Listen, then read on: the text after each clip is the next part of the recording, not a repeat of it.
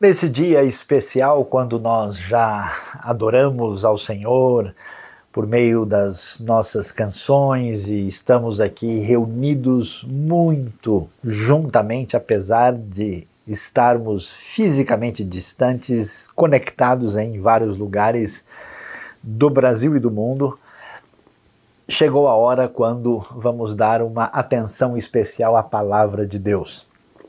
E hoje o nosso tema vai ser algo muito peculiar. Nós vamos falar sobre os mistérios do nome de Deus, lendo o terceiro capítulo do livro de Êxodo, segundo livro da Bíblia, desde o versículo 1 até o versículo 15. Não confunda né, os mistérios do nome de Deus com os ministérios dos homens sem Deus. Ah? Preste atenção, fique ligado aí com atenção, porque realmente a coisa é muito valiosa e significativa. A gente começa lendo aí o que acontece uh, a partir do versículo 1, quando o nosso querido líder do povo de Israel, Moisés, está ali no deserto, na região de Midian.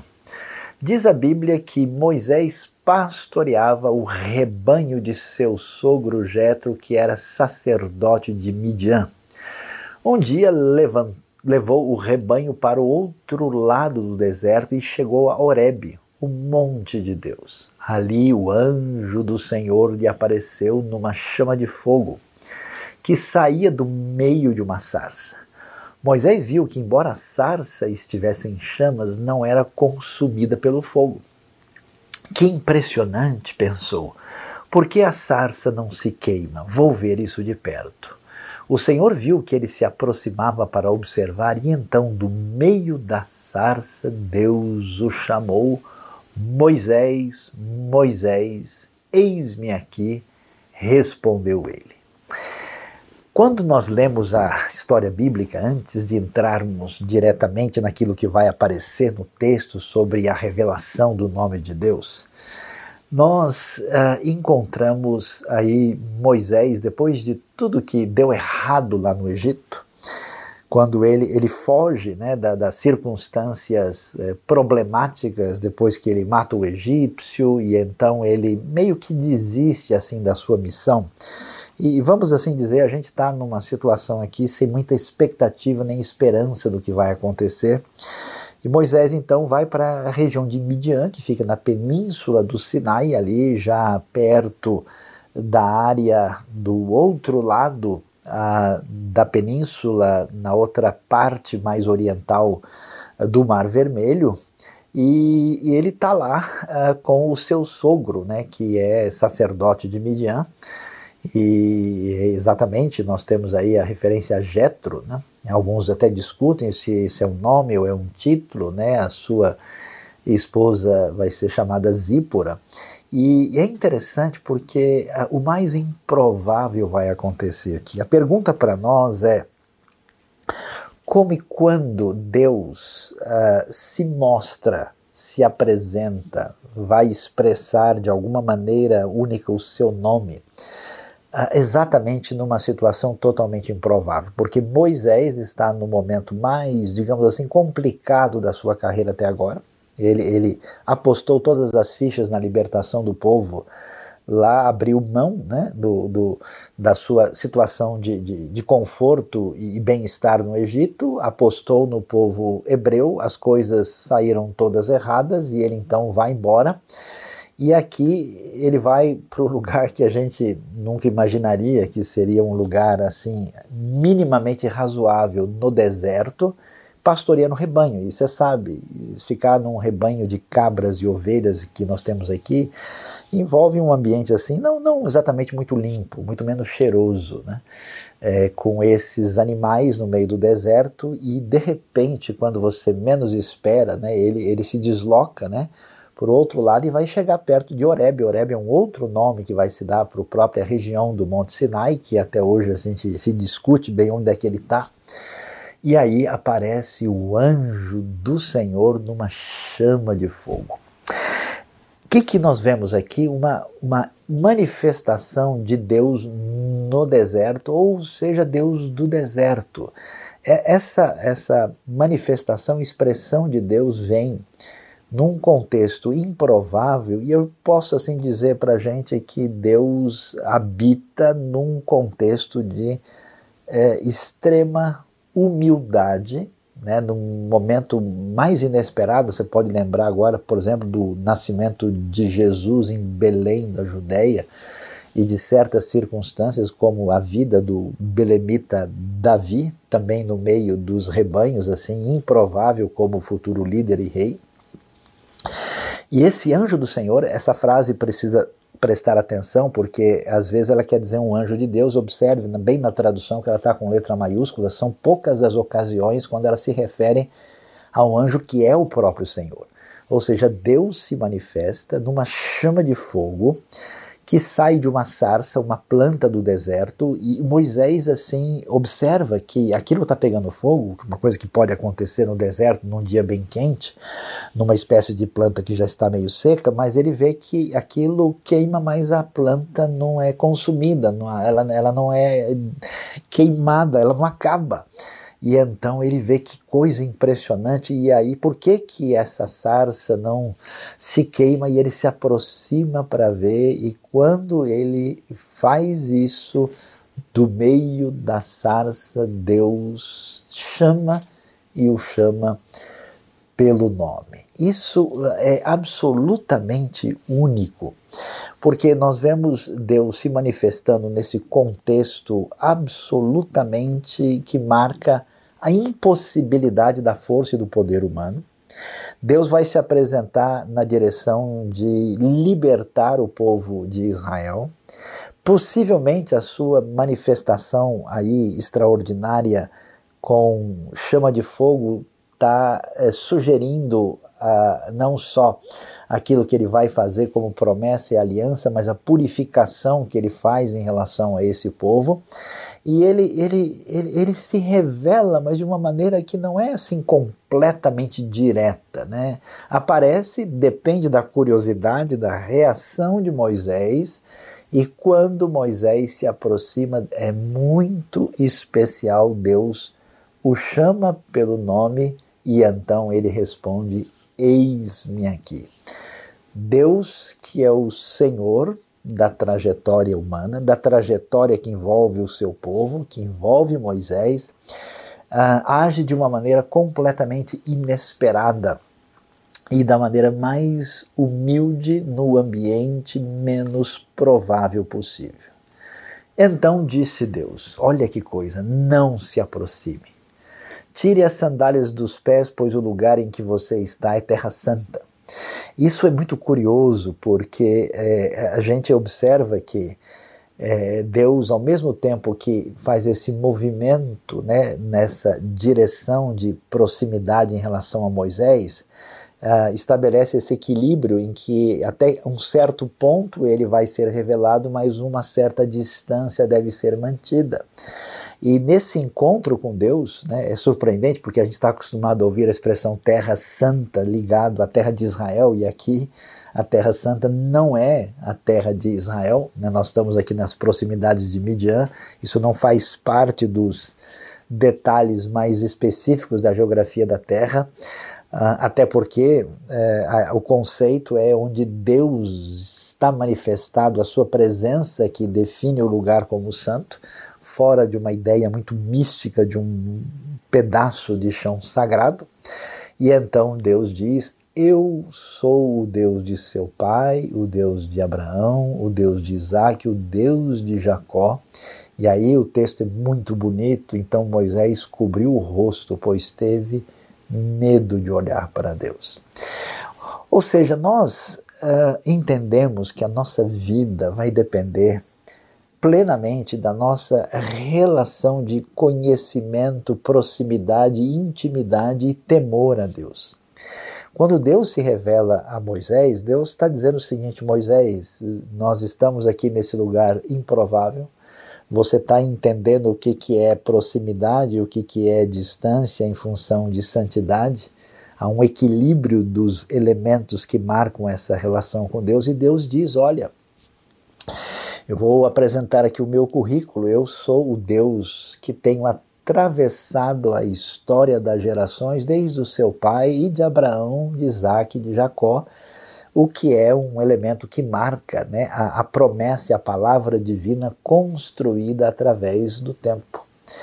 E provavelmente Moisés, que carregou nas costas no peso da dor do seu povo, ele sentiu tanto que ele tentou libertar a coisa meio pela sua força e encarou todos os desafios e depois fez tudo errado, perdeu tudo e foi embora.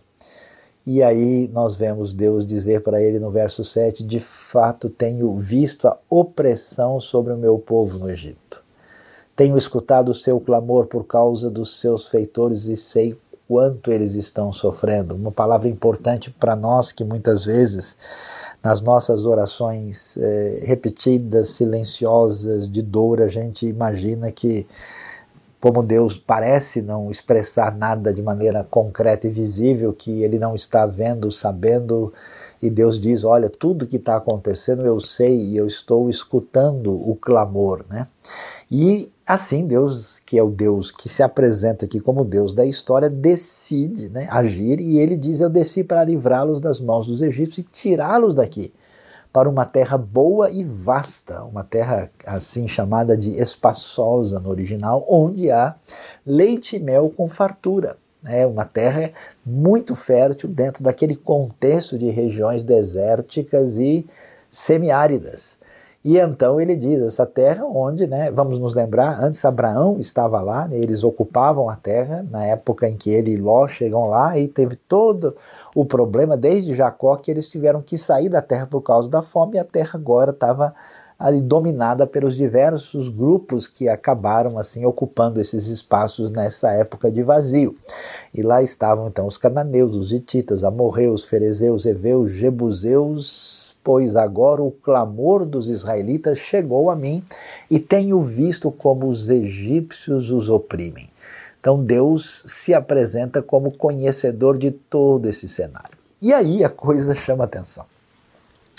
Porque Deus então vai falar com Moisés, depois que Moisés eh, perdeu toda a expectativa, cometeu um erro terrível, que ele está sendo procurado no Egito, ele não tem qualquer disposição, ele já entrou numa outra atividade com o seu sogro, ele está no lugar, digamos assim, menos sagrado que se possa imaginar, longe de qualquer templo ou santuário ou qualquer coisa assim, no meio do deserto. Então Deus se revela, Deus, Senhor da história, vira para Moisés e disse: Vá, pois, agora eu o envio ao Faraó para tirar do Egito o meu povo, os israelitas e aí a coisa começa a ficar surpreendente, interessante.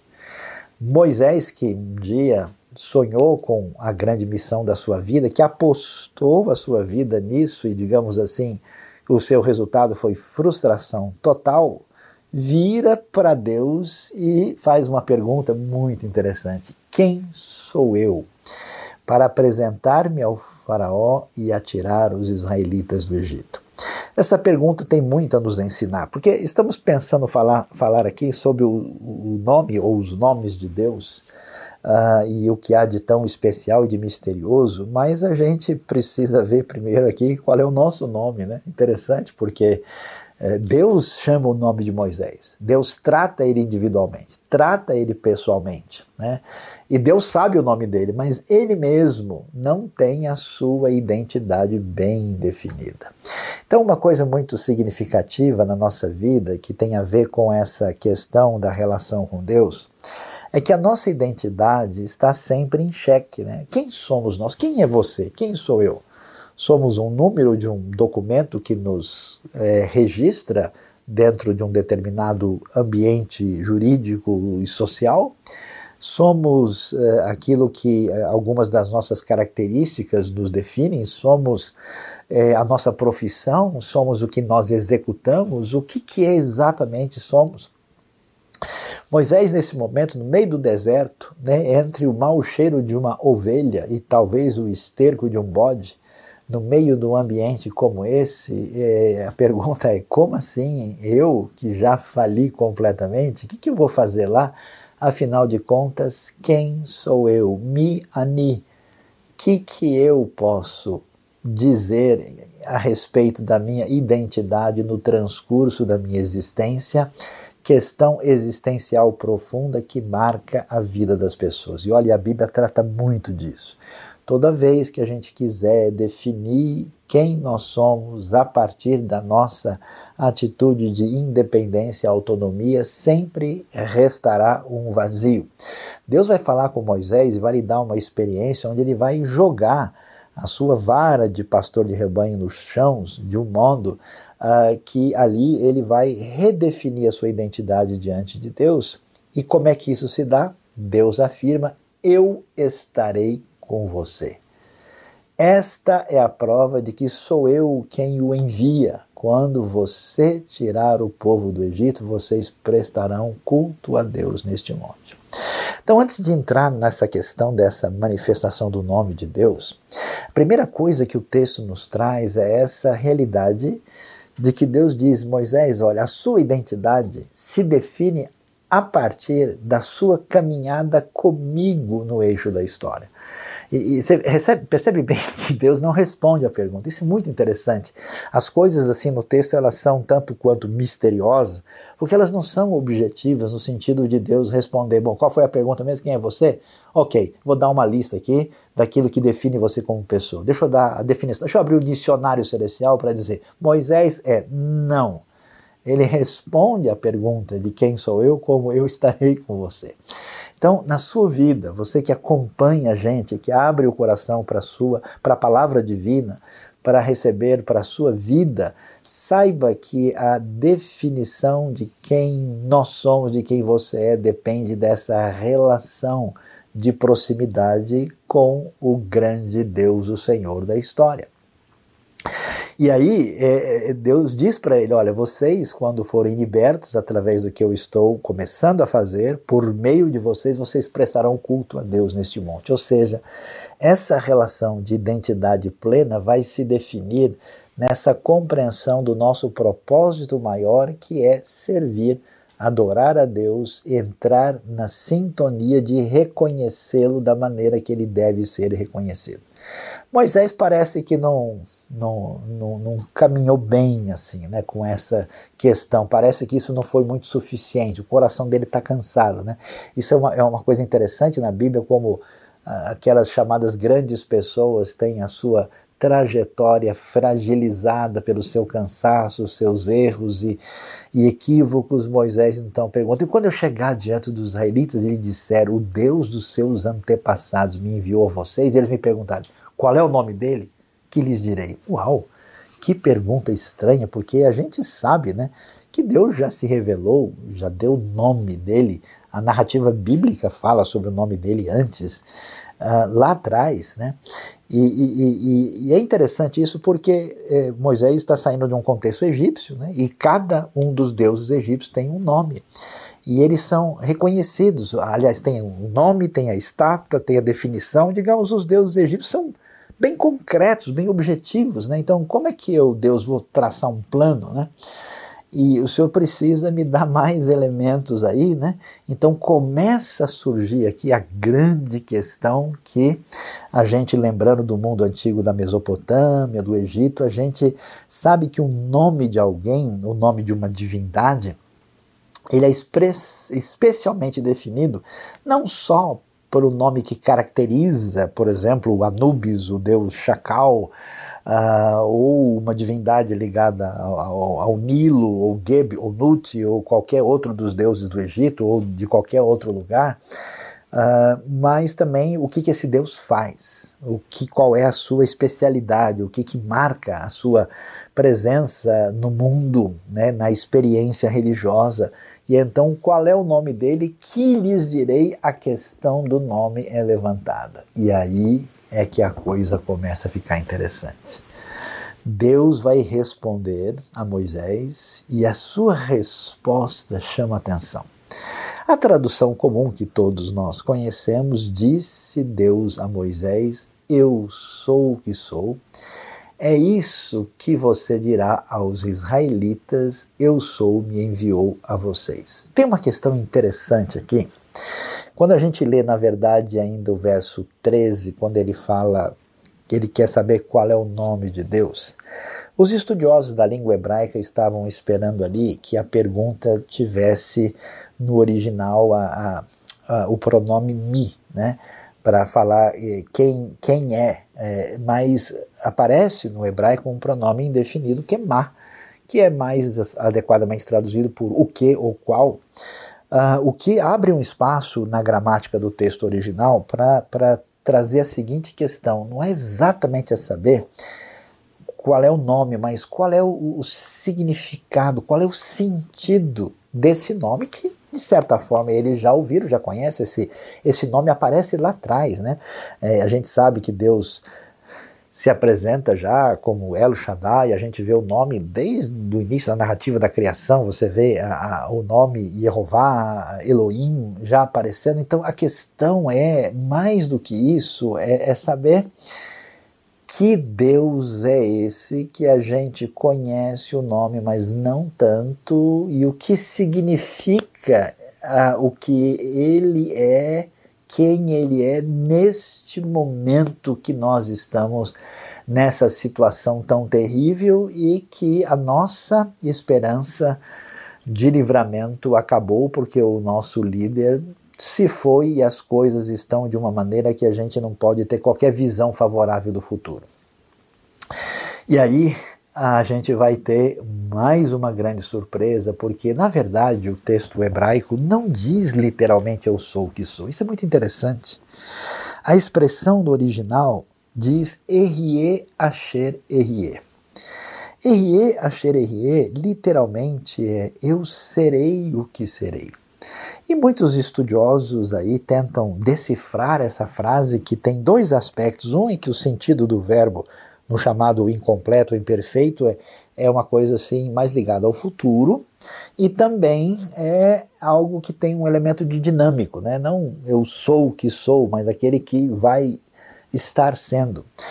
Um dos sentidos possíveis é que Deus está dizendo assim: eu sou aquele é, é, que serei o que serei, porque eu é que faço todas as coisas acontecerem. É a ideia que eu me tornarei o que eu quiser me tornar, no sentido que eu sou o Criador.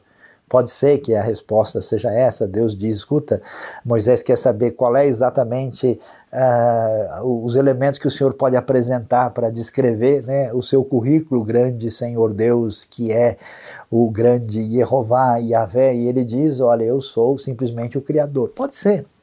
Mas talvez seja mais do que isso, porque a outra possibilidade muito razoável é que Deus diz assim: ó, eu escolherei ser aquilo que eu quiser ser, no sentido de que eu sou o Deus que tem diante de si o futuro pela frente e que ninguém pode me dominar e controlar.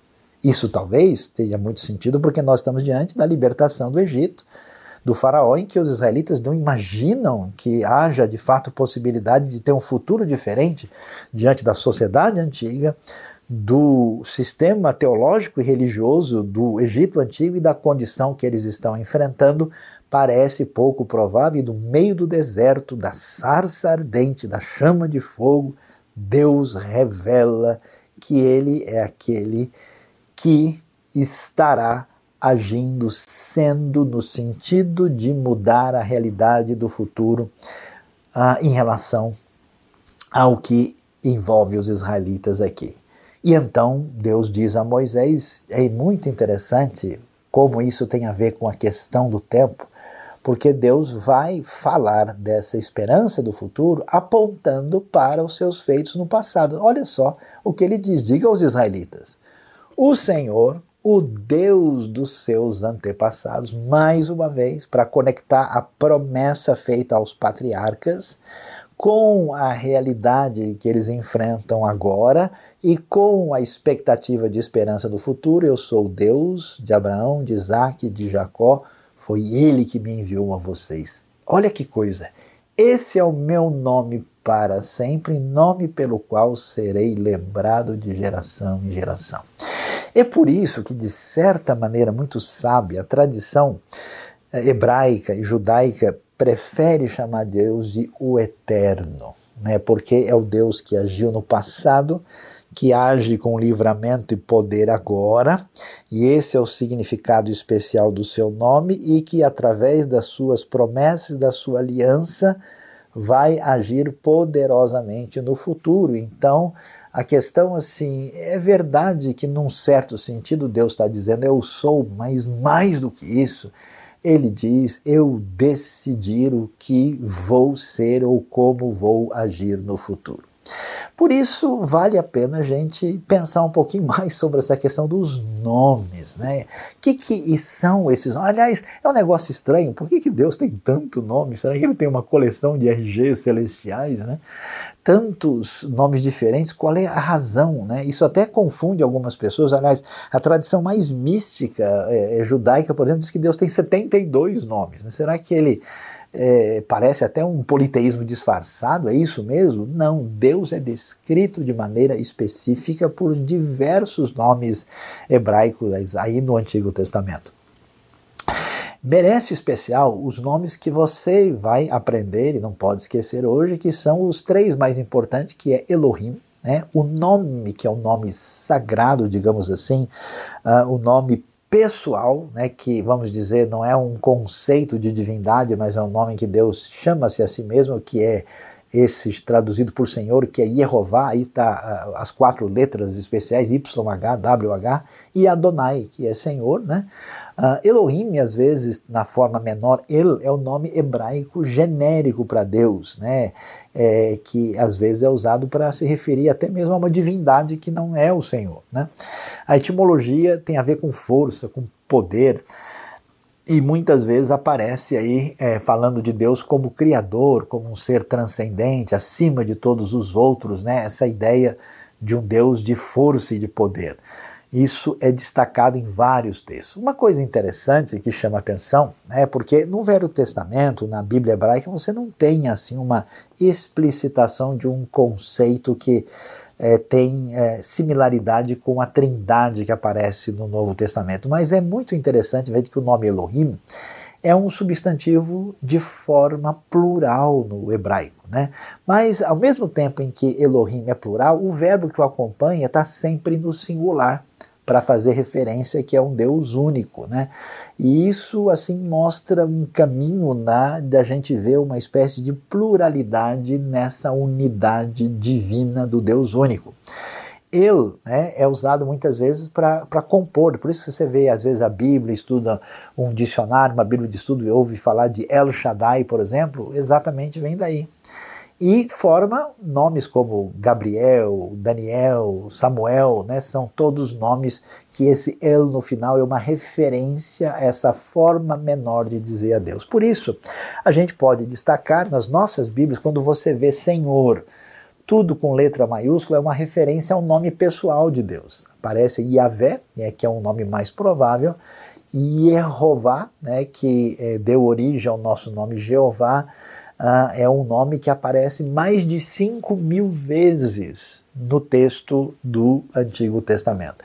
Nós temos Senhor, dessa vez, com só a primeira letra maiúscula, que é Adonai, no sentido daquele que é dono, daquele que é uh, Senhor, no sentido de quem tem o domínio. Né? Não é a mesma palavra. Né? A, a NVI, quando os dois aparecem juntos, ela coloca ali Senhor soberano. Né?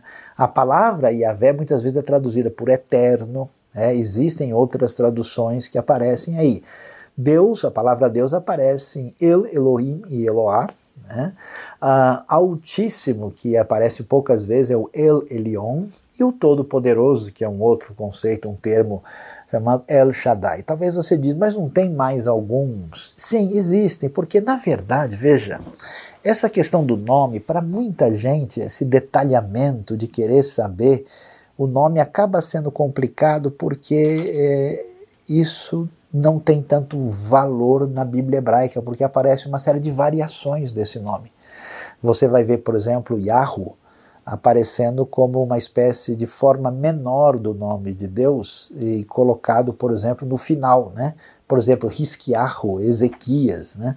Ah, e você tem também Iá como uma forma menor do nome de Deus, é, que é uma abreviação. Quando você diz aleluia, você diz aleluia, ou seja, louvem a Iá. Quem que é Iá? Iavé é o Senhor. Então, na Bíblia hebraica isso não tem uma preocupação de algumas pessoas que tentam assim, nós vamos falar sobre isso, descobrir assim, né, o nome sagrado de uma maneira muito peculiar.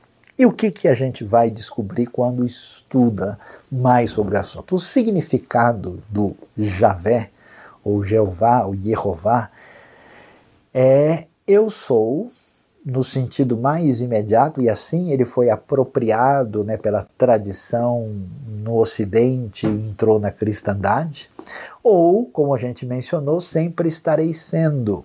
Ou os judeus preferem chamar com razão o eterno, como também faz a Bíblia francesa.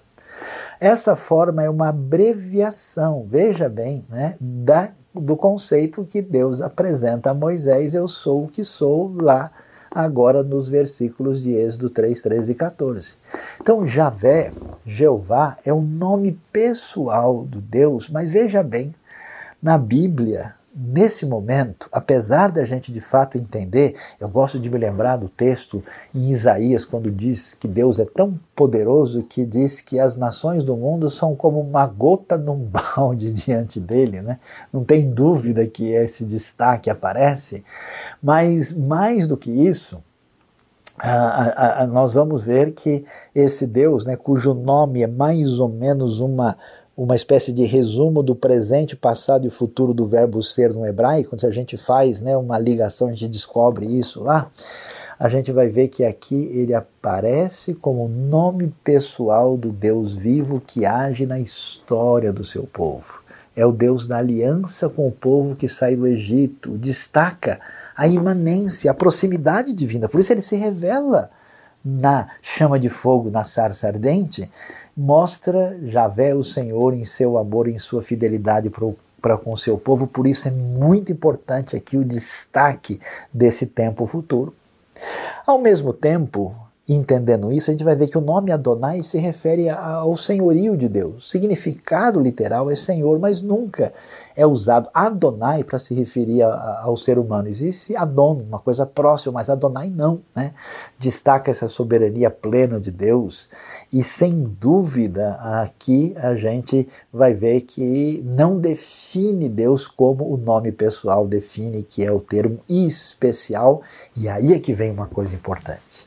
Por que esse nome? Preste atenção, ninguém sabe com certeza, nem no contexto do povo judeu, por respeito.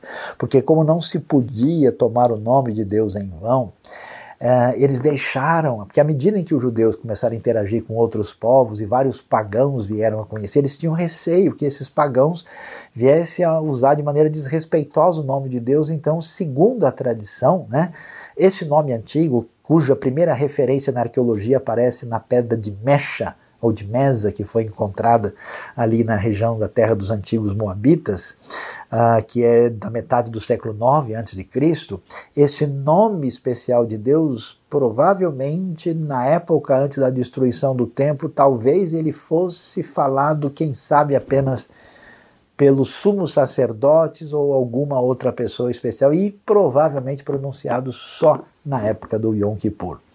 E então os judeus deixaram e essa pronúncia perfeita se perdeu. Até porque a gente sabe que os textos antigos hebraicos eram escritos sem as vogais para ajudar na pronúncia. Então, por que, que isso é importante? Que tem muita gente de maneira indevida querendo descobrir a força esse nome fazendo briga por causa disso. Isso não tem fundamento. Então, o que, que aconteceu? As consoantes do nome de Deus, que é Javé ou Jeová, receberam as vogais de Adonai, que né, acabaram dando origem ao nome Jeová, que a gente conhece em português como Jeová, e fica claro que a gente não tem a pronúncia original do nome, e isso, na verdade, nem faz muito sentido e a gente já vai descobrir por quê. Apesar disso, os estudiosos os, grandes pesquisadores, com base especialmente em transliterações gregas antigas, eles acham que o nome mais provável é Yahvé, ou seja, Javé em português. Talvez isso fosse a pronúncia mais aproximada do nome original, né? Ainda há muitas controvérsias, tem gente que acha que essas letras até eram uma espécie de sigla que apontavam para aquilo que Deus eh, fazia. Nós não temos elemento, o Deus que se revela faz questão em muitos aspectos de não se mostrar plenamente e até mesmo de se esconder. O próprio fato de que a sua grandiosíssima e extraordinária pessoa é intermediada apenas por meio de um nome já é algo que nos mostra isso. A nossa tradição consagrou Senhor. Quando você vê Senhor com letras maiúsculas, na sua Bíblia saiba que é uma referência ao nome de Deus como a tradução desse nome. E aí você pode ver como ele era escrito. Você vai ver aí em cima duas, né? Aquilo que seria o tipo de letra mais antigo lá atrás do uh, escrita semítica mais antiga que se pode ter seria a forma que primeiro aparece ali com aqueles bonequinhos. A escrita que nós encontramos na arqueologia é a segunda, que você vê ali uh, com aquela uh, forma ali na parte de cima, é, do outro lado, que foi encontrado em várias inscrições a partir do século IX a.C., e do jeito que é escrito o Yud, Rei, Vav, Rei, Yehová, o tetragramaton, o nome sagrado, que despertou inclusive um monte de coisas impressionantes. As pessoas começavam a dizer que quem falasse, os judeus na antiguidade é, desenvolveram uma tradição que se alguém falasse o nome ele teria poder sobre o mundo espiritual, poderia expulsar demônios, e aí surgiu todo um misticismo que ah, ultrapassou o mundo judaico e gerou uma certa confusão. A gente pode ver aí uma série de nomes que você vê, né? Javé, o autoexistente, o eterno, Elohim é forte, Elolam, Deus eterno, El Shaddai, Deus todo-poderoso, El Elion, Deus altíssimo, Adonai, Senhor soberano, Jeová Jireh, Jeová Nissi, Jeová Shalom, Jeová Tzidikenu, Jeová Shammah, Jeová Tsavaot, todos os nomes que dão referência a descrever Deus como ele é e como ele age, você tem aí essa referência. E mais outros nomes. Eu não vou nem ter condição de apresentar todos, mas esse conceito ultrapassa o Antigo Testamento e chega no Novo também. Né? Você vai ter aí o Santo de Israel, Deus como Rocha, Abir, Gibor, Tzadik, Koné, uh, ancião de dias, altíssimo, o Abba, pai, o despotes do grego que é senhor, Theos do grego, Kyrios, vai aparecer no Novo Testamento, ou seja, são muitos nomes para descrever a Deus. E por que isso? O propósito da Bíblia é revelar Deus ao homem. Os nomes de Deus na Bíblia têm a finalidade de revelar para todos nós o caráter e os atributos do próprio Deus. Cada nome divino revela para nós que, como é que Deus deseja ser conhecido pelos homens. Esses nomes revelam quem Deus é e como ele age em relação ao ser humano. É por esse motivo que nós temos vários nomes na Bíblia. Isso é importante por quê? Porque senão as pessoas começam a entender coisa que o texto não está querendo dizer. Então cada nome revela uma característica específica de Deus. E aí que entra uma coisa importante: dois caminhos perigosos na hora de lidar com os nomes ou nome de Deus. Um é uma fixação para achar um nome que pretensamente seria uma fórmula primeira original que não tem nenhuma base, nenhum fundamento na linguística séria, na pesquisa a respeito do assunto. E a segunda é achar que o nome de Deus é uma espécie de fórmula mágica que funciona para a pessoa ter o domínio, como se fosse uma varinha de condão que faz as coisas acontecer.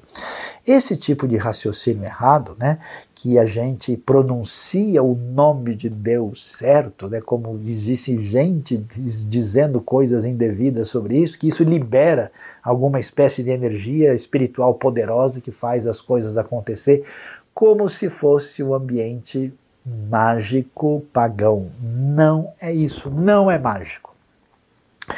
Diferentemente da visão bíblica, o pensamento mágico pagão realmente acreditava no poder autônomo da palavra. Você fala um negócio, ele pega, né? ele tem poder autônomo. Assim. A ideia pagã é que o mundo é regido por forças ocultas que podem ser dominadas pelas pessoas que descobrem certas fórmulas. Por isso que você vê até na, na, na literatura, mesmo infantil, né? abracadabra, abre de sésamo, você falou, a fórmula mágica acontece. Tem gente que quer lidar com Deus, com Jesus, com a vida espiritual assim, dizendo um negócio como se ele pudesse né, rogar uma praga ou dizer uma coisa para ver se acontece. Não é esse o enfoque da Bíblia. Na Bíblia é Deus quem age, e não o homem que o controla por meio de formas. Aliás, o sentido mais fundamental do nome de Deus, quando ele diz Errie, achei Errie, é que eu decido o que serei e ninguém, nem o faraó, tem poder sobre mim para decidir nada. Eu sou Deus soberano. Então, que história é essa? De entrar por um caminho estranho desse. A maior confusão, talvez, que algumas pessoas desenvolvem é porque algumas pessoas lendo talvez João 14, 14, Jesus diz o que pedir em meu nome eu farei, né? Ah, então já sei, basta usar o nome de Jesus, aí as coisas vão acontecer. Será que é isso? Por que, que o nome de Jesus é importante? Pega o Evangelho de João, sete momentos especiais, Jesus vai dizer: Eu sou a água da vida, eu sou a luz do mundo, eu sou a ressurreição e a vida. Esse eu sou não é sem razão antes que Abraão existisse, eu sou, vai dizer Jesus. Jesus, de fato, João está mostrando Jesus plenamente divino. Então, nesse sentido, nós fazemos as coisas em nome de Jesus. Nesse sentido, o nome de Jesus tem poder. Dobre-se todo o joelho diante do nome. O nome realmente é importante. Jesus é o Senhor, Jeová salva. Inclusive na condenação de Jesus, quando nós temos lá Jesus Nazareno, o rei dos judeus, você tem né, no hebraico Yeshua HaNotzri HaMelech uh, uh, HaMelech HaYehudim. Aparece as quatro letras exatamente do nome de Deus em hebraico. Então isso tem um sentido, mas espera aí, não quer dizer que basta você mencionar o nome de Jesus que tudo acontece de modo automático, não é esse o sentido do texto. Pedir alguma coisa em nome de Jesus quer dizer pedir segundo a sua vontade. Pedir em nome de Jesus é pedir o que Jesus pediria. Pedir em seu nome é como se a gente estivesse agindo por procuração. Não é a minha vontade que vai ser feita por meio de Jesus manipulando o sagrado. Não, errie, asher, errie. Mas é a vontade dele que vai se realizar por meio da minha oração submisso a Deus pelo poder do Espírito. O nome de Jesus não tem esse sentido. O uso mágico do nome de Jesus, atenção, não faz sentido. Nada pode estar mais longe da verdade. O nome divino tem real valor por causa do próprio Deus. O uso mágico do nome de Deus ou de Jesus não funciona como não funcionou no caso dos filhos de Seva, lembra? Que chegaram lá para expulsar o demônio, levaram uma surra dos endemoniados, porque eles foram falando em nome de Jesus e os demônios disseram: Jesus a gente conhece, Paulo também, quem são vocês? E como a gente viu, a coisa não funcionou. Diante disso, o que, que a gente percebe de tão especial e valioso naquilo que vai acontecer com a manifestação do misterioso nome de Deus na história bíblica? Quando Deus se revela, o Deus da história de toda a esperança, ele diz: Eu serei o que serei significa que eu entrarei na história e eu a transformarei. O povo de Israel que não tem nenhuma esperança do futuro, que está escravo no ambiente religioso perverso de deuses falsos e não vê qualquer possibilidade de livramento e salvação. Deus revela a Moisés que ninguém pode controlar ou saber o futuro no qual Deus irá agir ele promete libertar os israelitas das mãos dos egípcios para levá-los para a terra de Canaã. Moisés e os israelitas iriam conhecer a Deus mais especificamente por meio dos seus atos, da sua ação poderosa e libertadora, mais do que por sua essência. Que a gente pensa, ah, Deus está dizendo de maneira, olha, eu sou o ser supremo, como se ele estivesse dando aula de filosofia no deserto. Apesar de Deus sim ser o ser supremo, o foco do texto é que eles iriam conhecer o Deus pessoal que age na história com salvação, poder e esperança para fazer com que os seus propósitos se cumpram. Por isso, o que, que a gente descobre? Os nomes de Deus não são revelados para a gente colecionar nomes estranhos em línguas que a gente não sabe pronunciar. Eles não são dados para nós para a gente achar alguma fórmula assim de um nome original primeiro que a gente sabe falar melhor que todo mundo. Eles não são dados como ah, algum elemento místico que a gente arrume uma fórmula especial de controlar o mundo espiritual à nossa disposição para fazer palavras de bênção ou de oposto de bênção. Não. Os nomes revelam para nós, primeiro, que Deus é Senhor. Ele está acima do Faraó, dos deuses, de todos. Ele é o Senhor. Depois ele vai dizer na sua aliança, ele é um Deus único, não pode haver outros deuses que se comparem com eles. Os outros deuses, vai dizer Isaías, são pura ilusão. Ele é o Deus que se revela, mas cuja revelação estabelece um caminho de conhecimento crescente num Deus que é misterioso, que nos leva a confiar pela fé nele para ir aprendendo em comunhão e intimidade com Ele na nossa caminhada na direção do futuro. Ele é o Deus que é o fundamento de tudo. Quer dizer que Ele é a realidade última do universo. É a partir dele que todas as coisas se entendem e se explicam, é a partir dele que vem a nossa identidade, por isso ele é o eu sou. Ele é o Deus é, soberano no sentido em que esse Deus ninguém pode controlá-lo. Por isso, ele é o Deus cuja revelação se define no caminho da proposta do que vai acontecer no futuro. Ele é senhor do tempo e do espaço, ele é soberano, ele, ele, ele age da maneira mais improvável a partir do seu poder. Ele é o Deus da história. Ele faz questão de ligar, ele define a nossa identidade entendimento, dizendo: Eu sou o Deus de Abraão, de Isaac, de Jacó, eu sou o Deus que está aqui com você agora, eu sou o Deus que abre a porta de esperança para o futuro. Ele é o Deus salvador, ele escuta, ele é um Deus pessoal. Ele, ele, se apresenta a Moisés de maneira pessoal, ele fala em nome do seu nome pessoal devidamente explicado e ele aparece como um Deus que ouve o choro dos israelitas, um Deus que se condói com a sua dor e com a minha dor.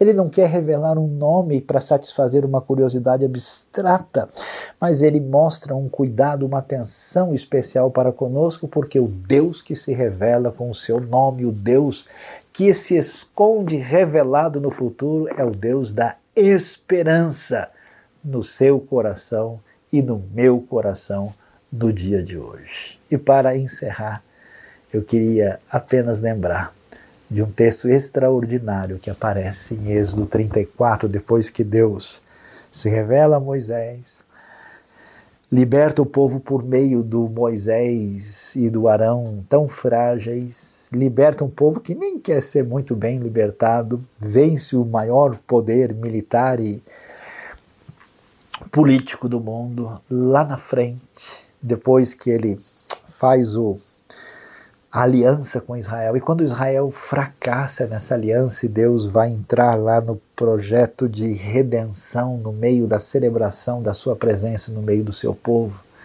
nesse contexto assim, entre a, as ordens para construir o tabernáculo e a execução, diz o texto em Êxodo 34, então o Senhor desceu na nuvem, permaneceu ali com ele e proclamou o seu nome, o Senhor. Ele disse o nome sagrado, Yahweh, Yahvé. E passou diante de Moisés proclamando. O que, que Deus proclama? Deus diz nesse momento tão extraordinário: Senhor Deus, Senhor, Senhor, Deus compassivo, Deus vai dizendo, e misericordioso, paciente, cheio de amor e de fidelidade que mantém o seu amor a milhares e perdoa a maldade, a rebelião e o pecado. Contudo, não deixa de punir o culpado, castiga os filhos e os netos pelo pecado dos seus pais até a terceira e quarta gerações. Deus mostra sua justiça, seu poder na história e especialmente seu poder redentor, salvador, transformador, que hoje bate a porta do seu coração em nome do Deus eterno para resgatar, redimir, perdoar e mudar a sua vida. Diante disso, nós temos a maior resposta que alguém pode ter diante do nome de Deus. Imediatamente Moisés prostrou-se, rosto em terra, e o adorou, dizendo. E aí Moisés abre um discurso, reconhecendo Deus que nem é, como ele é, como ele se apresenta.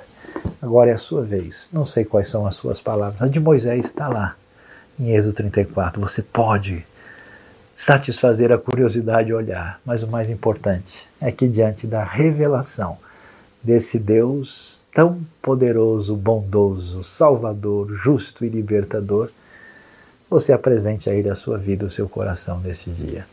E que o Deus, Senhor, o Eterno, Yahvé, Todo-Poderoso, nos abençoe. Amém. Você gostou desse vídeo? A IBNU tem muito material para abençoar a sua vida e de outras pessoas, então se inscreva no nosso canal e ative o sininho para receber as nossas notificações.